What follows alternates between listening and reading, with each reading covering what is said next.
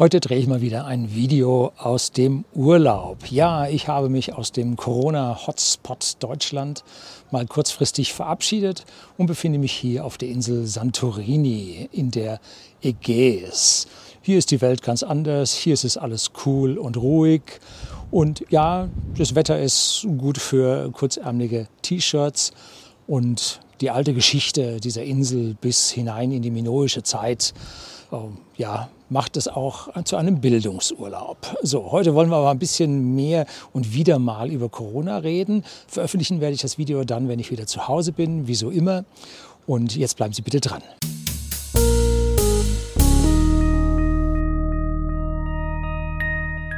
Guten Abend und herzlich willkommen im Unternehmerblog, kurz Unterblog genannt. Begleiten Sie mich auf meinem Lebensweg und lernen Sie die Geheimnisse der Gesellschaft und Wirtschaft kennen, die von Politik und Medien gerne verschwiegen werden. Und heute muss ich mich ein bisschen für die Location entschuldigen. Nicht, dass sie wunderschön wäre hier äh, auf Santorini, einer der südlichsten Insel der Ägäis, ja nördlich von Kreta gelegen. Aber ähm, wir haben hier schwierige Wind- und Lichtverhältnisse und ich hoffe, das Beste daraus machen zu können. Es ist jetzt nachmittags halb fünf. Wir haben noch eine Stunde bis zum Sonnenuntergang. Gerade haben sich dicke Wolken vor die Wol äh, Sonne geschoben. Aber mit ein bisschen Glück äh, wird es hier während meines Monologes äh, nochmal aufreißen und wir dann abends, ja, wie schon drei, vier Mal hier wundervolle Sonnenuntergänge zu sehen. Ja, was ist mit Corona? Ich bin hier also jetzt mehrfach schon aufgefordert worden, nun endlich mal äh, meine Meinung zu Corona zu ändern. Äh, aber die einen sagten wieder zurück und die anderen sagten nein, unbedingt hin. Und wenn man nun so zuhört, jeder meint was anderes. Die einen finden es hoffnungslos überzogen, die anderen sagen, die Katastrophe naht. Man kann das doch nicht verharmlosen. Hm, nun, was ist es denn jetzt? Nun, das letzte Mal habe ich Ihnen diese sogenannten Inzidenz, Inzidenzzahlen genannt, also die PCR-Positiv-Tests habe ich Ihnen gezeigt. Und dann, was unten äh, überhaupt für infizierten Zahlen rauskommen, die waren alle hübsch bei 1%. Und da bin ich einer Google-Blase oder meiner Google-Blase, beziehungsweise einem Google-Filter auf den Leim gegangen. Und zwar äh, ich habe das erste, was ich gesucht habe, vom RKI angeklickt und das war zwei Wochen zu alt. Damals waren die Fälle schon von einem Prozent auf 1,6 Prozent hochgegangen. Nun, da muss ich sagen, damals falsche Aussage gemacht. Jetzt zeigen die Zahlen nach oben. Aber man muss sich mehrere Kurven ansehen. Und zwar das erste ist die Inzidenzzahlen, das heißt, wer hier positiv getestet wurde. Dann muss man sich Zahlen anschauen, wer denn überhaupt Symptome zeigt. Wir haben in Weilheim-Schongau im Krankenhaus jetzt einen Fall gehabt, wo wir 42 Fälle, Positivfälle hatten unter den äh, dort Beschäftigten. Und zwar vom Pflegepersonal, also die Dienst am Menschen nicht in der Verwaltung tun. Und von denen hatte fast keine nennenswerte Symptome. Sie waren also alle relativ harmlos. Ich habe Ihnen das äh, mal hier unter dem Video drunter verlinkt. Und jetzt kommt die Sonne raus. Na, ist es nicht schön? Ein bisschen Vitamin D für mich mehr. Ähm, und bei denen war eigentlich überhaupt nichts. Dann haben sie 17 Patienten angesteckt. Und von diesen 17 Patienten äh, haben alle soweit nur sehr milde Symptome und niemand musste irgendwo auf Intensivstation. Das ist doch mal eine tolle Zahl, die diese Dinge etwas relativiert. Auch der Lockdown, den wir als erstes im Berchtesgadener Land gesehen haben. Dort haben sie 19 Intensivbetten in dem Landkreis und 19 von diesen Intensivbetten sind leer. Also auch dort, wenn man diese Zahlen von 200 so viel dort annimmt, äh, müsste eigentlich ein halber schon auf Intensivstation liegen. Ähm, Warum ist im Berchtesgadener Land die ganze Geschichte nicht so schlimm? Nun, weil die Leute nicht so aufeinander hocken. Und das Berchtesgadener Land hat wahrscheinlich Faktor 20 oder Faktor 40 geringere Bevölkerungsdichte, als es zum Beispiel Berlin hat. Also da müssen wir sehr unterscheiden, ob wir hier es ansteckungsgefahrmäßig äh, wirklich zu einem Hotspot kommt, einen Hotspot haben oder aber auch nicht. Was dabei dann auch rauskam, ist, dass die Ärztevereinigungen, da gibt es also mehrere verschiedene Ärztevereinigungen, und da haben sich nun mehrere zusammengetan, die ungefähr 50 Prozent aller niedergelassenen Ärzte äh, repräsentieren. Und die haben gesagt, Lockdown, der schiere Wahnsinn, äh, was macht ihr denn da? Kann doch alles gar nicht stimmen. Ähm, wir lehnen das aus dieser, aus dieser Sicht ab. Hm. Ähm, muss man sagen, das sind Profis, und zwar sehr, sehr viele Profis. Auf deren äh, Aussage gebe ich was. Dann haben wir noch was anderes gehört, und zwar, dass die PCR-Tests, und da habe ich mal ein Video über PCR-Tests gedreht, gebe ich Ihnen auch unten in der Beschreibung, ähm, dass die nämlich eine äh, False Positive Rate haben. Das bedeutet, man macht einen Test und sie sind positiv, also sie haben das Virus, obwohl sie ihn, das Virus in Wirklichkeit doch nicht haben. Und dies äh, zeigt, dass dieser PCR-Test eine gewisse Unsicherheit hat.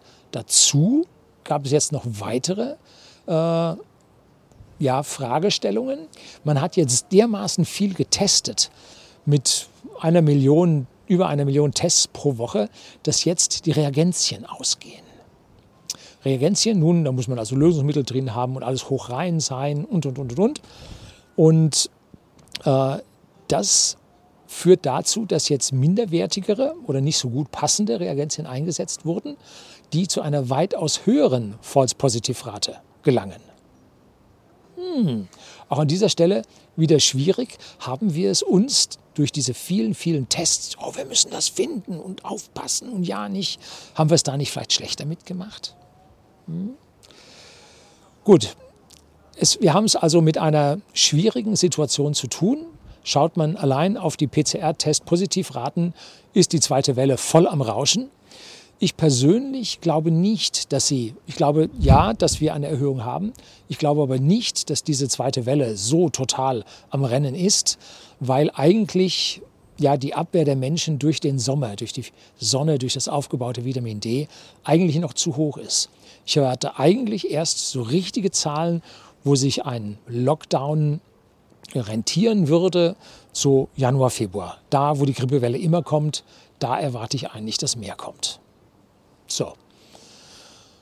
Halte ich für Covid-19 für eine gefährliche Krankheit? Ja, halte ich für die Leute, die vorgeschädigt sind, für die Leute, die älter als 65 sind, ähm, die Leute, die sich gesundheitlich schlecht verhalten.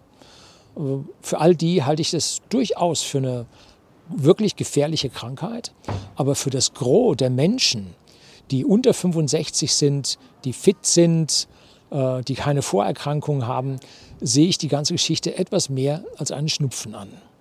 Ich habe natürlich keine statistischen Aussagen hier auf dem Kanal über das, was die Leute mir gesagt haben, gemeldet haben. Ich habe eine Mail von jemandem bekommen mit 24 Jahren alt. Der hat beschrieben, wie er und seine Freundin Covid-19 bekommen haben, dann auch getestet wurden, positiv getestet wurden, äh, wie sie dann ihren Geruch und Geschmackssinn zeitweise, zeitweilig verloren haben ähm, aber äh, die Nase blieb frei. Es kam zu Atembeschwerden, dass man also gerne durch den offenen Mund geatmet hat, statt durch die Nase. Also da hat man schon gemerkt, da war was. Aber ansonsten haben die das relativ klaglos weggesteckt. In der äh, Bekanntschaft etwas weiter weg, ein älteres Ehepaar über 80, die haben das auch gehabt und die haben das richtig und zwar im März, glaube ich, war das schon so richtig als fette Erkältung, Husten, Schnupfen, grippalen Infekt erlebt. Äh, war für sie nicht einfach. Dem älteren Herrn hat das Bier nicht mehr geschmeckt. Äh, die Dame ist eigentlich ganz gut durchgekommen. Also alles an dieser Stelle noch im grünen Bereich. Und ich persönlich kenne niemanden, der nun an Covid-19 gestorben wäre oder im, der auf der Intensivstation liegt. Und das ist ja eigentlich auch die wichtige Geschichte. Eine echte, schlimme hochgefährliche Pandemie würde bedeuten, jeder kennt jemanden, jeder hat jemanden auf dem Friedhof liegen. Das ist dann richtig schlimm. Und ich will das jetzt nicht ausschließen, dass das im äh, Frühjahr dann vielleicht sich dahin noch entwickelt. Im Moment sehe ich die ganze Geschichte als nicht so heftig, als dass man jetzt hier mit Maßnahmen äh, überreagieren sollte. Aber äh, schauen wir uns mal unsere Politik an und da mache ich mir wirklich Sorgen. Im Handelsblatt gab es einen Artikel, Link schreibe ich Ihnen auch unten rein, dass äh, nun Herr Spahn äh, eine weitere Verordnung durchsetzen möchte, die über den 31.03.2021 also noch über weitere fünf Monate hinaus, äh, ihm höhere Rechte, ja, Exekutivrechte einräumt äh, als zum Beispiel unsere Bundeskanzlerin. Dass also das Gesundheitsministerium hier auf einmal zum Nabel von Deutschland würde, halte ich für eine relativ komplexe Geschichte. Unser Parlament ist ja nicht, ich sag mal, in, nicht inaktiv, sondern äh, ja nicht beschlussfähig, weil so und so viele Leute davon krank wären. Auch wenn es den Herrn Spahn jetzt selber nach Hause reingedrückt hat, ne, weil er auch äh, Covid-positiv ist. Aber äh, fragen wir uns mal, warum Herr Spahn Covid-positiv war. Aus seinem Büro heraus wurde sofort ganz groß getönt, Herr Spahn hat sich immer positiv, auch im privaten Bereich gehalten, äh, hat immer Maske getragen und so weiter und so fort. Äh, so, also dann fragen wir uns, wenn er sich immer so super verhalten hat, äh, sind da vielleicht die Masken, wie so oft auch von medizinischer Seite bemerkt wird, für Viren überhaupt nicht passend, wird hier völlig überreagiert mit den Masken, weil sie eigentlich, wenn man sich die Spezifikation dieser medizinischen Masken sich ansieht, sind diese Masken allein gut dazu, äh, jetzt bakterielle Infektionen bei Operationen zu verhindern. Die sind nämlich größer und bleiben darin hängen. Die Viren werden kleiner und kämen dadurch. Die Tröpfchen die die Viren enthalten, können in der Maske gefangen werden, aber sicherlich nur 20 Minuten und danach ist die Maske feucht und dann geht es durch. Wie bei vielen anderen Filtern auch. Wenn die Tragfähigkeit des Filters erschöpft ist, geht die Sache durch. Also entweder klappt die Maske nicht oder äh, unser Gesundheitsminister hat uns nicht ganz die Wahrheit erzählt. Was ist es? Wir wissen es nicht. Auf jeden Fall riesengroße Zweifel bleiben. Und dieses Ermächtigungsgesetz, dieses Wort Ermächtigung war tatsächlich im Handelsblatt erwähnt worden, äh, sollte uns Deutschen sehr, sehr stark zu denken geben, weil, wie gesagt, unser Parlament ist handlungsfähig. Wir sind nicht so weit, dass wir nicht handlungsfähig wären. Deshalb sollte man die Legislative, die gesetzgebende Gewalt in unserem Land nicht durch eine Exekutive hier übersteuern, und damit mundtot machen. Nein, so weit sind wir nicht. Vielleicht kommen wir auch nie so weit. Äh, also das zumindest bleibt ein Geschmäckle. Und auch der Bundestagspräsident, Herr Schäuble, hat also mittlerweile auch einen Weg äh, etwas kontra zur, zur Regierung gegeben, dass hier dieses Aushebeln eigentlich nicht das ist, was momentan angebracht wäre. Wir sind nicht in Notständen. Das Parlament ist handlungsfähig. Und an dieser Stelle bereitet mir noch ein weiterer Punkt extreme Bauchschmerzen. Und zwar wurde jetzt bekannt, ich weiß nicht, wer das da gestreut hat und warum das da gestreut wurde, wurde jetzt bekannt, dass äh, das Bundeskanzleramt erweitert werden soll. Und zwar für 500 Millionen. Und wie wir so alle wissen, werden solche Staatsausgaben gerne überschritten, dass wir also hier mit 1,5 Milliarden Erweiterung vom Bundeskanzleramt denken können, müssen, rechnen müssen. Und äh, warum? Ja, sagen wir erstmal, äh, was das ist. Das werden so ungefähr 500 Büros auf der anderen Seite der Spree sein, mit zwei Brücken miteinander verbunden, fünf Wintergärten, äh, ja, einen Hubschrauberlandeplatz, der hoffentlich für Passagierdrohnen auch zugelassen wird. Ähm, und da fragen wir uns, warum? Wer soll da drin sitzen? Wir Deutschen haben unter der westlichen Welt den größten Regierungssitz mit Abstand. Das Weiße Haus ist, glaube ich, nur ein Sechstel so groß wie unsere, unser Bundeskanzleramt, hat allerdings ein, zwei, drei, vier Funktionen äh, in Nebengebäude ausgelagert. Aber die große Frage ist, weshalb brauchen wir A, jetzt so ein Riesending? Da sind zum Beispiel ist eine Abteilung für Nudging drin, ne? Schubsen, äh, dass wir die Menschen in die richtige Richtung bewegen. Also nicht die Menschen stimmen über die Regierung ab, sondern die Regierung schubst die Menschen in die richtige Richtung. Verkehrte Welt, so soll es nicht sein. Wir sind der Souverän, äh, wir wählen und wir bestimmen, was die Regierung zu tun hat. Und nicht die Regierung bestimmt, was die Menschen zu tun haben. Also Nudging, Referat dort im Bundeskanzleramt, völlig daneben. Gehört da nicht hin. So, und jetzt kommen nochmal 500 Büros mit wahrscheinlich, ich sag mal, grob 750 bis 1000 Beschäftigten dazu. Als das Kanzleramt anfing, äh, ich glaube, der Herr Schröder war als erstes da drin und der kam dann rein und sagte, darf es nicht ein bisschen kleiner sein? Äh, das Kanzleramt ist auch mit paar 30 Meter Höhe höher als die zulässige Traufenhöhe in Berlin mit 22 Metern. Also auch da hat sich dann äh, unsere Exekutive dann doch ein bisschen über die geltenden Gesetze hinweggesetzt und hat dann vom Anfangs 270 Mitarbeitern jetzt schon auf 450 Mitarbeiter aufgestockt. Und mit den neuen Mitarbeitern werden wir auf 1000, 1500, vielleicht sogar in der Spitze auf 2000 kommen. Was sollen die Leute tun? Es ist nur Regierung. Es ist aber nicht nur Regierung, es ist nur Kanzleramt. Wir haben ja noch die ganzen Ministerien, die dem Kanzleramt die Arbeit abnehmen sollen.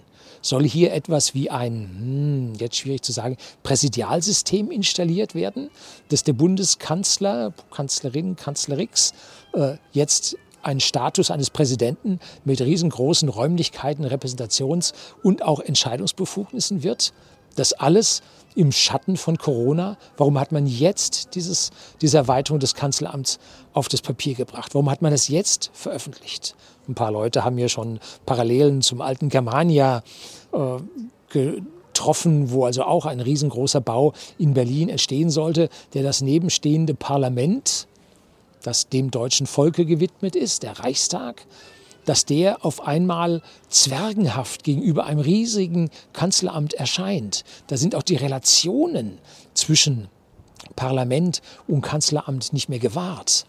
Jetzt soll um den Reichstag soll ein Graben gezogen werden und dann dicke fette Zäune, dass also sich nicht nur unser äh, unser Kanzleramt mit den riesengroßen Zäunen und der Bewachung sich hier äh, unangenehm hervortut, sicherlich sein muss, ein paar Verrückte gibt es immer, äh, dass aber jetzt auch äh, das Haus, das dem deutschen Volke gewidmet ist, so sagt die Inschrift, dass sich auch das jetzt hier wehren muss. Ein Graben, ich weiß nicht, ob sie ihn mit Wasser füllen werden und äh, Zaun hier davor setzen.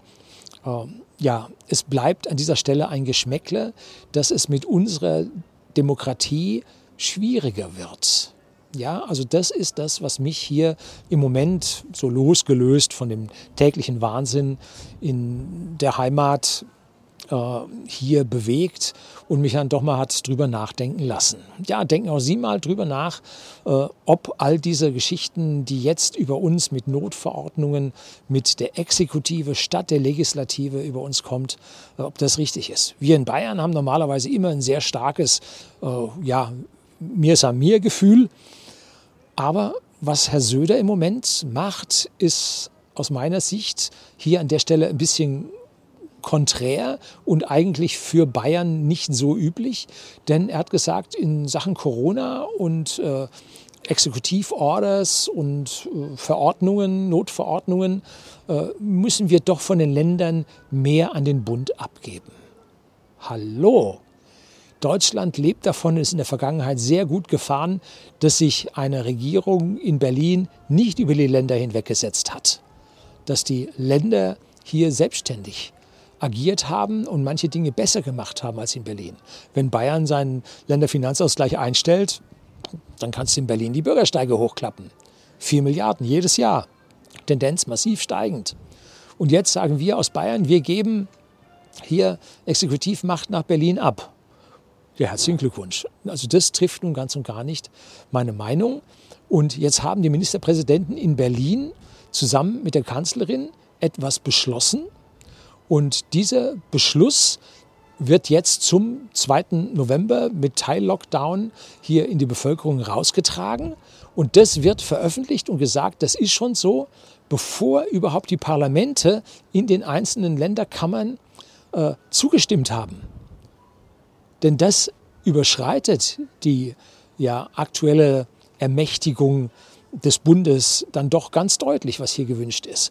Und die Länder äh, müssen jetzt eigentlich abstimmen darüber, ob das so funktioniert oder ob das so nicht funktioniert. Ja, also Zeiten werden hochinteressant. Äh, die amerikanische Wahl kommt jetzt auch noch dazu. Die Börse ist schon ein bisschen wackelig geworden. Es knirscht ein bisschen im Gebälk.